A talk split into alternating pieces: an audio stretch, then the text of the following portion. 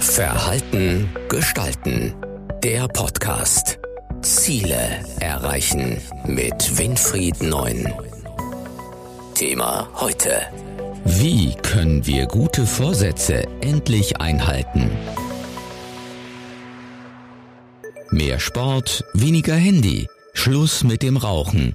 Warum sind uns gute Vorsätze so wichtig? Und warum scheitern wir an ihnen so oft? Vielen Menschen fällt es extrem schwer, die am Jahresende oder zu Beginn an Neujahr getroffenen und gefällten Entscheidungen der großen Vorsätze auch wirklich umzusetzen. Dieses Umsetzen ist gar nicht mal so schlimm, wenn es auch mal nicht gelingt. Viel schlimmer ist es, dass sich viele Menschen deswegen so dermaßen unter Druck setzen, dass sie extremen Stress aufbauen, wenn sie eben die genannten Vorsätze nicht realisieren können. Warum ist es nicht so schlimm, wenn man auch mal Vorsätze nicht realisiert? Das liegt oft daran, weil unser Gehirn einen bestimmten Verarbeitungsmodus entwickelt hat, der uns sicherstellt, dass wir ganz einfach gesagt nicht wahnsinnig werden. Denn wenn wir all das, was wir denken und was wir tun müssten und könnten und was wichtig wäre, sofort angehen würden, dann wäre unser Organismus sehr schnell energetisch auf Null gefahren und würde kollabieren. Deswegen hat das Gehirn entschieden, wir bauen dort eine Art Zwischenpuffer ein, einen kleinen Speicher. In der Psychologie nennt man diesen Speicher das sogenannte Intentionsgedächtnis.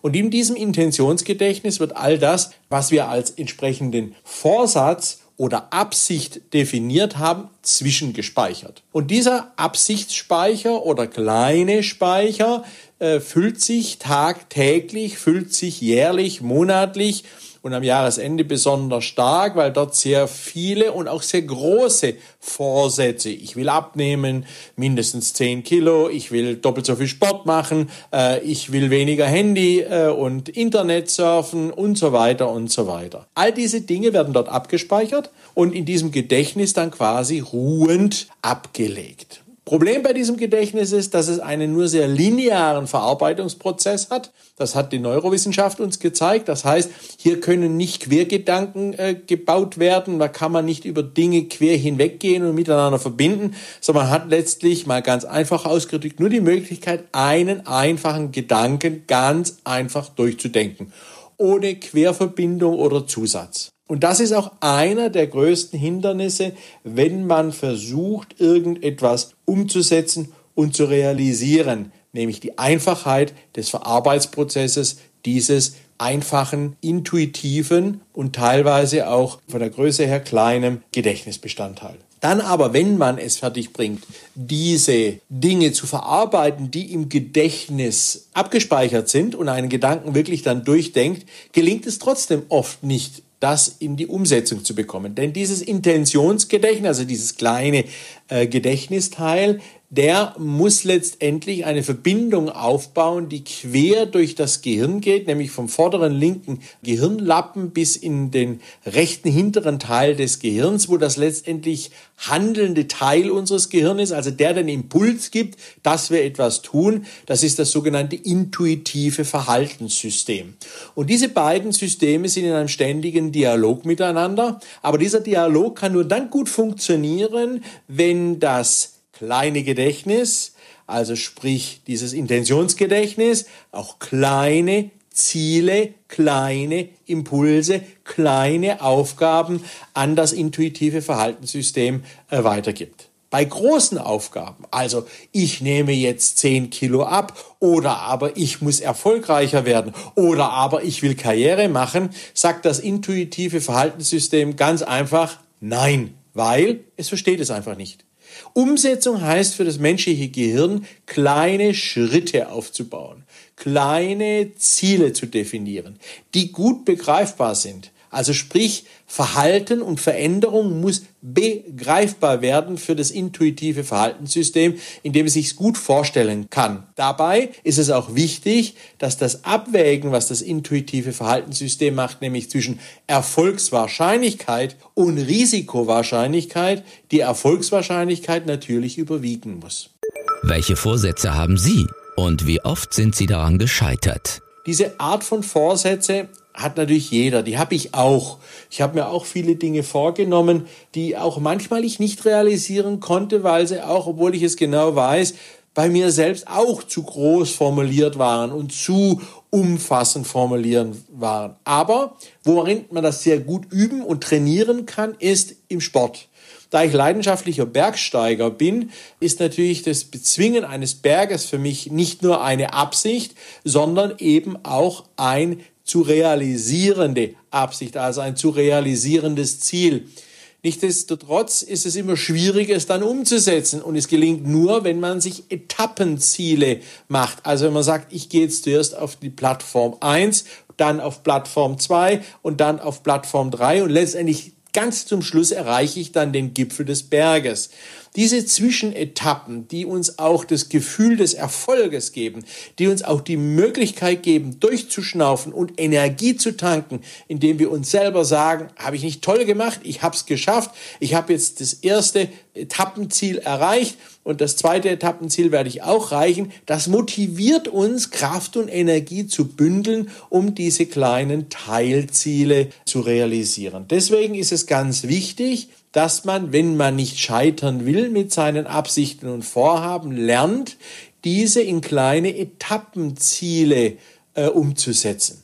Jeder kennt das, der leidenschaftlich joggt oder Fahrrad fährt über längere Distanzen hinweg.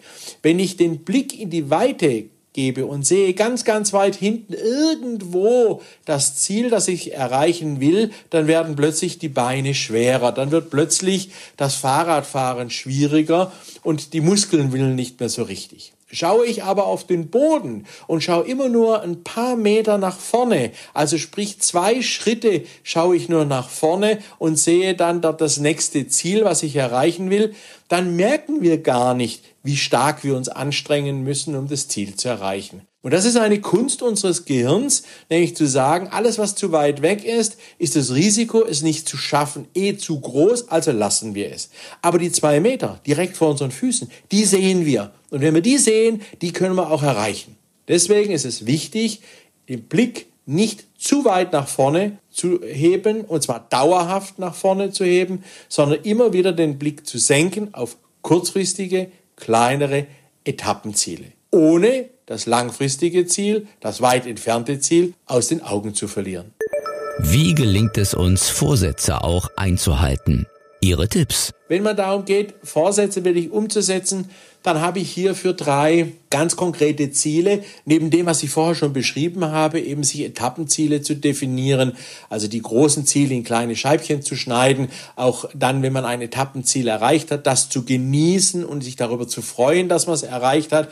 Neben dem gibt es noch drei ganz praktische Ziele, die äh, und Tipps, die da zur Zielerreichung äh, möglich sind. Das erste ist, man sollte hingehen und sollte sich seine Ziele ganz groß auf ein Blatt Papier schreiben. Und dann darunter ganz kleine Etappenziele, die man quasi durch Einschneiden dieses Blatt Papiers abreißen kann. So habe ich ein DIN A4-Blatt mit vielleicht vier, fünf Etappenzielen und immer wenn ich eins erreicht habe, reiße ich das ab.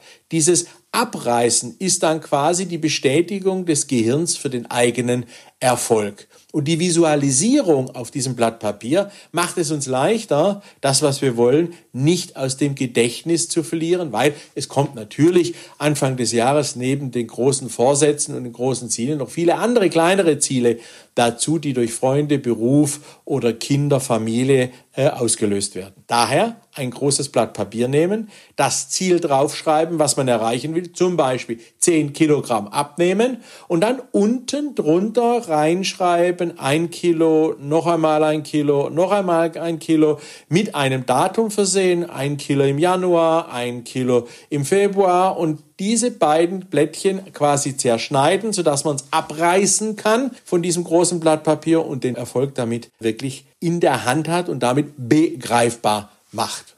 Der zweite Tipp, wie man seine Ziele bzw. Absichten wirklich in Taten umsetzt, ist, dass man versucht, im Dialog mit anderen Wege zu definieren, wie die Umsetzung gelingen könnte. Denn dieser Dialog heißt soziale Unterstützung. Andere motivieren mich, unterstützen mich, das Ziel zu erreichen. Gleichgültig, ob es Joggen in einer Gruppe ist oder Fahrradfahren in einer Gruppe oder bei mir Bergsteigen in einer Gruppe. All das hilft, das Verhalten so zu gestalten, dass man Absichten dann auch wirklich umsetzen kann. Und der letzte Tipp für eine schnelle Umsetzung der Absichten in tatsächliches Leben besteht darin, dass wir uns immer wieder bewusst werden müssen, was wir alles schon geleistet haben. Denn dieser Rückschaueffekt führt zum Zusammenführen der Energie und konzentriert und fokussiert die Energie dann auf die noch nicht umgesetzte Absicht. Also wenn jemand schon sehr viel Erfolg hatte und schon viele Karriereschritte hinter sich hatte oder viele Projekte gut realisiert hatte, der sollte sich immer wieder, wenn er darüber nachdenkt, dass er jetzt das nächste Projekt angehen soll, das nächste Projekt realisieren soll, bewusst sein, was für Erfolge er schon erreicht hat.